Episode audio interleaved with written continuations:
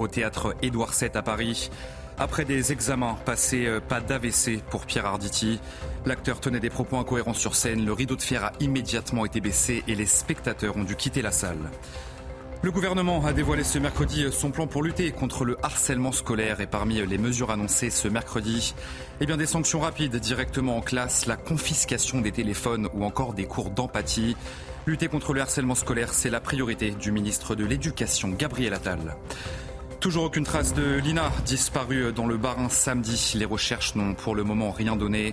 Ce mercredi après-midi, une équipe de plongeurs de Strasbourg a sondé deux étangs dans le secteur où l'adolescente de 15 ans a disparu.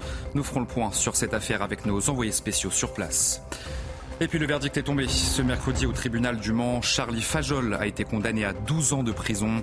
Il était jugé pour le meurtre du policier Éric Monroy, qu'il a tué dans la nuit du 5 au 6 août 2020 dans la ville du Mans. L'avocat général avait requis une peine de 15 ans d'emprisonnement.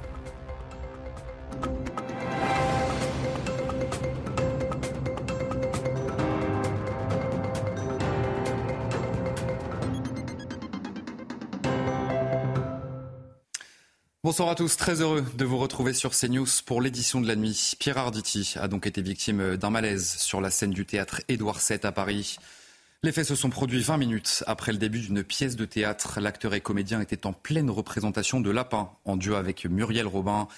Et juste après l'incident, le rideau de fer a été baissé et les spectateurs ont dû quitter la salle.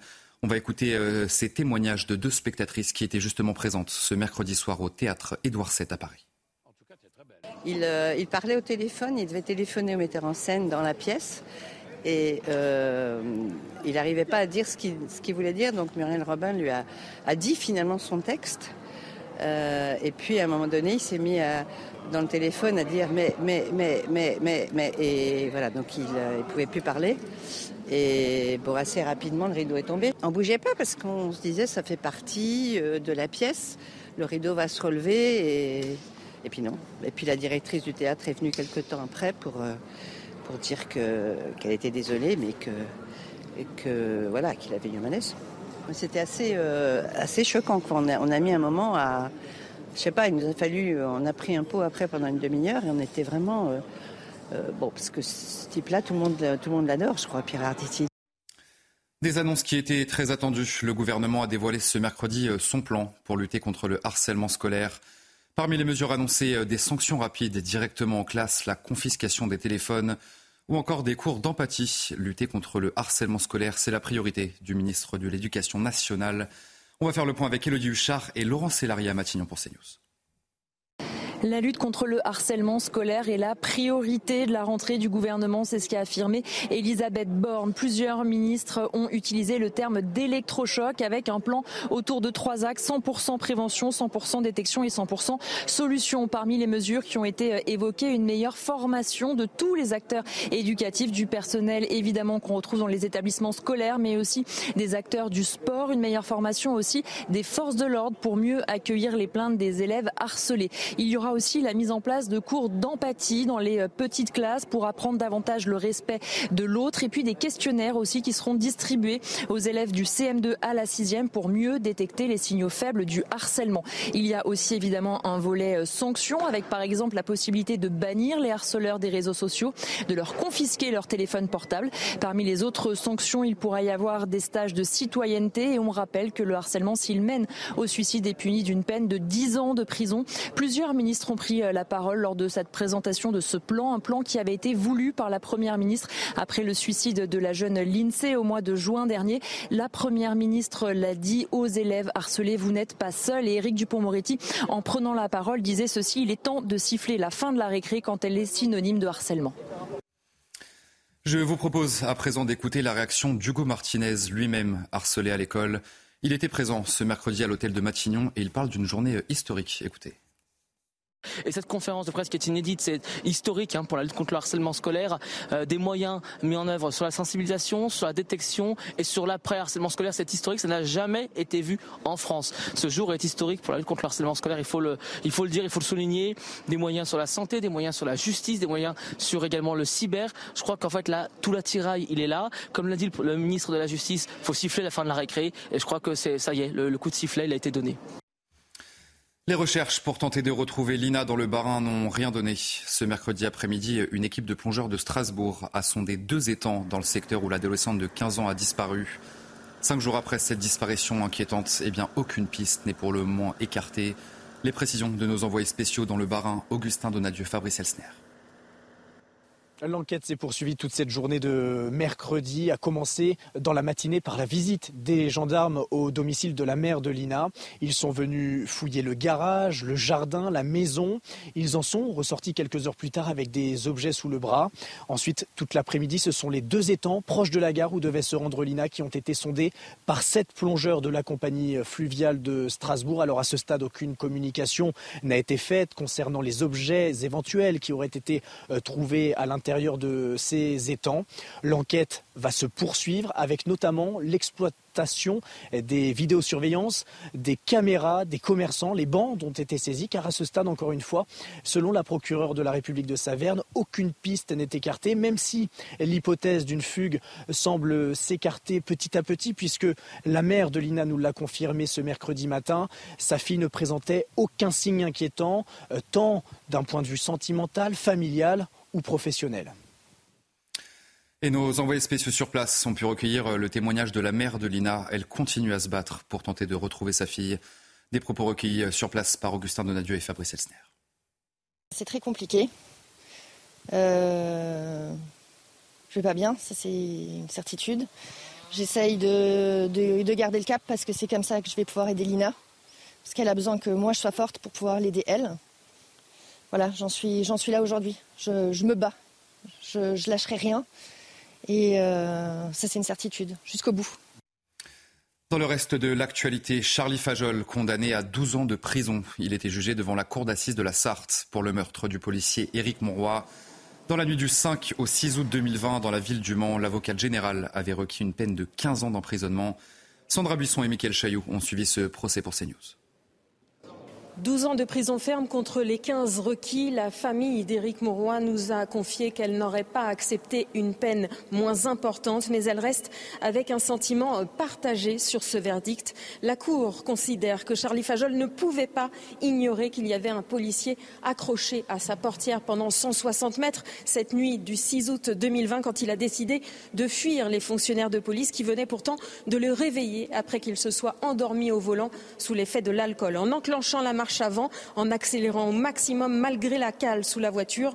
La Cour estime que Charlie Fajol a voulu qu'Éric Monroy lâche le véhicule et qu'il chute. Il a fait ça parce qu'il voulait échapper à sa responsabilité pénale d'une conduite sous alcool. La Cour n'a pas été convaincue par la défense de l'accusé. Non, il n'était pas en éveil confusionnel, comme il l'a dit. Ça n'est pas établi médicalement. Il a commis des violences volontairement sur Éric Monroy et ça a entraîné sa mort. Il a jours pour faire appel. L'avocat de la veuve et des enfants d'Éric Monroy s'est exprimé après le rendu du verdict et selon maître Laurent Franck, Franck Liénard, la peine de 12 ans d'emprisonnement n'est pas suffisante. Écoutez. 12 ans, c'est le minimum, c'est bien le minimum, parce qu'il a porté des coups euh, avec sa voiture à Éric Monroy. Euh, ces gestes ont conduit au décès de ce policier et 12 ans pour la vie d'un policier en service, un policier qui n'avait rien demandé, un policier qui essayait juste de secourir cet individu, euh, c'est évidemment très peu, c'est évidemment très frustrant. Et donc ce verdict, il nous donne euh, une, double, une double sensation, la sensation d'avoir euh, convaincu le jury sur la qualification pénale et la sensation que la justice a encore des progrès à faire en termes de sévérité sur ce type de comportement. On en vient à cette affaire qui fait froid dans le dos. Dans le département de l'Eure, une fillette de 3 ans est morte samedi soir. Elle aurait été battue à mort par sa mère et son beau-père. Ils ont tous les deux été mis en examen et placés en détention provisoire. La directrice de l'école maternelle où était scolarisé l'enfant a également été suspendue. Adrien Spiteri et Sarah Fenzari. La macabre découverte a été faite vers minuit ce samedi dans cette résidence de Conchanouche. Lisa, une fillette de 3 ans est en arrêt respiratoire. Sur place, le SAMU et les pompiers tentent de la réanimer. Elle décédera quelques minutes plus tard à l'hôpital. L'enfant présente, je cite, des hématomes d'âge différents affectant l'ensemble du corps. le visage, la partie haute du thorax, les quatre membres, le dos et le pubis. Dans la maison, le frère aîné de Lisa, âgé de 6 ans, présente également des traces de violence. Il a été confié au service de l'aide sociale à l'enfance. La mère et le beau-père de la fillette ont été mis en examen et incarcérés. Tous deux reconnaissent s'être déjà livrés à des violences sur l'enfant. Ils encourent la réclusion criminelle à perpétuité. Un couple, connu de la justice, la mère a été condamnée en 2020 pour une affaire de stupéfiants. Son compagnon était connu pour des infractions routières. Leur relation était particulièrement tumultueuse selon leurs voisins. Ils criaient souvent. Moi, je me doutais que de toute façon, ils devaient se taper les, parents, mais jamais j'aurais pensé qu'ils tapaient les enfants. Jamais. Selon le procureur d'Evreux, Lisa n'aurait pas été scolarisée la semaine précédant le drame. La directrice de l'école maternelle a été suspendue. Plusieurs jours avant les faits, une amie du couple a tenté de faire un signalement au 119. Faute d'opérateur, l'appel n'a pas abouti. Un appel qu'elle n'a pas réitéré. L'animateur de radio euh, Bruno Guillon a été séquestré dans la nuit de mardi à mercredi. Quatre hommes ont pénétré à l'intérieur de son domicile de Tessancourt-sur-Aubette dans les Yvelines. Un des quatre cambrioleurs l'a braqué à la tempe. Sa femme a été ligotée. Une enquête pour vol à main a été ouverte et confiée à la police judiciaire. Mortier, jet de pierre ou encore euh, départ d'incendie, c'est le quotidien des élèves et des enseignants du lycée euh, Jean Rostand à Mantes-la-Jolie dans les Yvelines.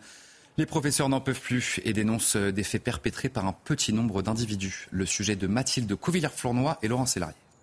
Cela devient récurrent au lycée Jean Rostand à Mantes-la-Jolie. Depuis la rentrée scolaire, cet établissement est le théâtre de plusieurs incidents graves. Les professeurs ont témoigné auprès de nos confrères du Parisien et ont révélé des actes d'une rare violence. Le mardi 12 septembre, un professeur a été visé par un jet de pierre, un galet d'environ 10 cm de diamètre. Le mercredi, un autre professeur a été visé par des jets de pierre. Le mardi 19 septembre, des tirs de mortier dans les cages d'escalier du bâtiment général au milieu des élèves. Le jeudi 21 septembre, trois départs d'incendie et 13 déclenchements intempestifs d'alarme incendie. Le vendredi 22 septembre, tirs de mortier en bas du bâtiment général au milieu des élèves. Les professeurs sont excédés et certains appréhendent même leur retour en classe. C'est très très chaud. Certains d'entre nous ont peur de venir travailler. Savoir que des élèves passent les portes du lycée avec des mortiers, ce n'est pas rassurant. Et ce n'est pas la première fois que cela arrive. En avril dernier, deux tirs de mortier d'artifice avaient été tirés, un à l'intérieur de l'établissement dans un couloir et l'autre dans la cour de récréation. Sur cette vidéo datant de décembre 2021, on peut y voir également des mortiers d'artifice tirés par des élèves dans l'enceinte de l'établissement. Selon les enseignants du lycée, ces incidents sont le fait d'un petit groupe d'individus organisés. Le nombre de mineurs isolés ne cesse d'augmenter dans les Bouches-du-Rhône. Il a été multiplié par 10 depuis 2015. Le département doit les prendre en charge, mais se retrouve submergé alors que le budget pour les accueillir a fortement augmenté. Reportage sur place, Stéphanie Rouquier. Depuis la semaine dernière, après des jours aérés dans les rues de Marseille, 66 mineurs non accompagnés sont hébergés dans cet ancien centre médico-psychologique. Le département prend en charge ces jeunes exilés mais fait face à une augmentation continue du nombre d'arrivées. La France s'est faite de, flux migratoires, mais aujourd'hui, je pense qu'il faut prendre nos responsabilités. Le nombre, oui, est important. En 2015, on était à 200 mineurs non accompagnés. Aujourd'hui, on est à 2000. Chaque mineur non accompagné coûte 4000 euros par mois à la collectivité. En 2015, le département avait alloué un budget de 8 millions d'euros pour leur prise en charge. Cette année, ce budget va dépasser les 65 millions d'euros, des dépenses qui divisent les Marseillais. C'est trop, c'est trop, c'est trop. Ben c'est nous qu'on travaille, on paye ça. C'est nous, c'est le Français qui paye, qui paye ça. On va finir comme à Lampedusa. Moi, moi, ça ne me dérange pas de payer mes impôts et de faire en sorte que des enfants puissent dormir au chaud, de, de profiter d'une éducation comme j'ai pu avoir. De nombreux élus du département demandent à présent au gouvernement et à l'Union européenne de prendre leurs responsabilités pour trouver des solutions pérennes. Emmanuel Macron est arrivé en Corse mercredi soir pour une visite de deux jours. Et sur place, le chef de l'État pourrait faire des annonces sur une éventuelle autonomie de l'île. Accompagné de Gérald Darmanin, le ministre de l'Intérieur, eh cette visite a commencé par un dîner républicain avec des élus à Ajaccio. Et ce jeudi matin, un discours à l'Assemblée de Corse est attendu. On va faire le point avec nos envoyés spéciaux sur place, Thomas Bonnet, Charles Baget. Le président de la République est arrivé aux alentours de 20h15 ce mercredi soir ici à Ajaccio, au Palais Lantivy, le siège de la préfecture de Corse, pour un dîner républicain, première étape de sa visite de deux jours sur l'île de Beauté. Mais avant de rejoindre les convives, il est d'abord allé au contact des quelques dizaines d'habitants qui s'étaient rassemblés. Un bain de foule au cours duquel le chef de l'État a pu réaffirmer sa volonté d'avancer sur le dossier de l'autonomie. Il n'y a aucun sujet tabou, déclare Emmanuel Macron, qui doit justement s'exprimer à ce sujet. Ce sera ce jeudi à 10 au sein de l'Assemblée de Corse. Un discours euh, très attendu après des mois de discussion entre l'exécutif et les élus locaux euh, ici. L'autre partie de cette visite sera consacrée à un aspect plus mémoriel et historique puisqu'on commémore cette année les 80 ans de la libération de la Corse. L'occasion pour le chef de l'État de rendre hommage aux résistants corses mais aussi aux soldats étrangers qui ont participé à la libération de l'île de Beauté. Et enfin, les recours à l'interruption volontaire de grossesse n'ont jamais été aussi nombreux en France depuis 30 ans maintenant. L'année dernière, plus de 230 000 ont été enregistrés sur le territoire et les personnes les plus concernées sont les jeunes âgés de 20 à 30 ans. Et vous allez voir que l'allongement du délai pour avoir recours à l'IVG ne suffit pas à expliquer cette augmentation. Adrien Spiteri. C'est du jamais vu depuis 30 ans. Le nombre d'IVG augmente sur le territoire. En 2022, 234 300 interruptions volontaires de grossesse ont été enregistrées en France. C'est 17 000 de plus qu'en 2021 et environ 7 000 de plus qu'en 2019.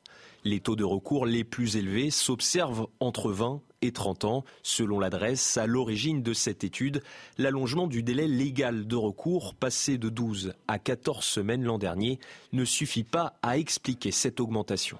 C'est seulement euh, moins de 1,5% des IVG qui sont réalisés à ces termes-là. Une autre explication, c'est que euh, on a favorisé ces dernières années l'accès à l'IVG en France, notamment euh, l'accès à l'IVG médicamenteuse. Face à ces chiffres, certains professionnels s'interrogent et plaident pour plus de prévention. L'interruption volontaire de grossesse reste une, solution pour les, femmes en situation de, péril et de danger, mais ça ne doit pas être une méthode contraceptive, ça doit être une méthode de dernier recours. Donc il faudrait revenir à peut-être, euh, probablement, à une meilleure information, une pédagogie. La région la plus touchée est la Guyane. Sur place, le taux de recours atteint 48,7 IVG pour 1000 femmes. Allez-vous euh, rester bien avec nous sur CNews. Dans un instant, on se retrouve pour votre journal des sports et on connaît maintenant le nouvel entraîneur de l'Olympique de Marseille. Vous allez voir tout ça dans un instant après le générique. Et on commence ce journal des sports donc avec du football et l'OM qui a déjà trouvé un nouvel entraîneur. C'est l'italien Gennaro Gattuso qui succède à Marcelino. Parti, vous le savez, la semaine dernière du club, l'ancienne star du Milan AC s'est dit heureuse et fière de rejoindre l'OM et le championnat français. La durée de son contrat n'a pas encore été communiquée. On revient sur le parcours de Gennaro Gattuso. C'est avec Grégory Petitjean cette nuit. Regardez. Gennaro Gattuso, un homme de tempérament. En 19 ans de carrière de joueur, l'ancien milieu de terrain au caractère bien trempé s'est fait un surnom, en italien Ringhio, ce qui signifie grogneur en français. Che sono scarpone è vero, poi il modo di giocare mio nasce esce spontaneo, la cattiveria agonistica esce spontanea. Connu pour ses tacles musclés, celui qui a porté pendant 13 saisons le maillot de l'AC Milan est un leader qui ne supporte pas la défaite, capable de coups de sang comme en témoignent ses nombreuses altercations sur le terrain. Sapevo che a livello qualitativo eh, ero, ero poco, però sapevo che dentro di me eh, c'era una passione incredibile e che avevo una fame incredibile. Une fin de titre avec deux Ligues des Champions et deux Scudetti gagnés avec l'AC Milan, ainsi qu'un titre de champion du monde remporté en 2006 avec l'équipe d'Italie face à la France en finale. Un palmarès fourni en tant que joueur, moins en tant qu'entraîneur, avec simplement une Coupe d'Italie en 2020 avec Naples. Passé par Pise et Milan, Gennaro Gattuso reste sur une expérience mitigée à Valence, club qu'il a quitté prématurément le 30 janvier dernier, alors que l'équipe n'était que 14e de Liga. Si le technicien de 45 ans arrive à Marseille avec sa hargne de vainqueur censé plaire aux supporters, il a aussi tout approuvé dans un club qui a changé 13 fois d'entraîneur lors des dix dernières années. Allez, on enchaîne avec du rugby. Cinq joueurs du 15 de France se sont rendus dans un institut pour enfants ce mercredi. Une bouffée d'oxygène qui leur permet de s'éloigner de la pression de ce mondial de rugby à domicile. Et on va écouter justement Arthur Vincent, centre de cette équipe de France. C'est clair que ça, permet de, voir autre chose, ça permet de, couper aussi un peu avec la compète et de voir euh, bah, ce que ça peut représenter aussi pour, euh, bah, pour ces gens, pour tout le monde, bah, la compétition et, de pouvoir voir ça et de partager ça avec tout le monde. C'est clair qu'on va rentrer, on va pas être fatigué, au contraire, on va, on va avoir plein d'énergie. Allez, vous euh, restez bien avec nous sur CNews. On se retrouve dans un instant pour un prochain journal. Et nous reviendrons sur euh, le malaise de Pierre Arditi en pleine représentation ce mercredi soir. Ça s'est passé au théâtre Édouard VII à Paris. L'acteur tenait des propos incohérents sur scène. On en parle donc dans un instant dans notre prochain journal sur CNews.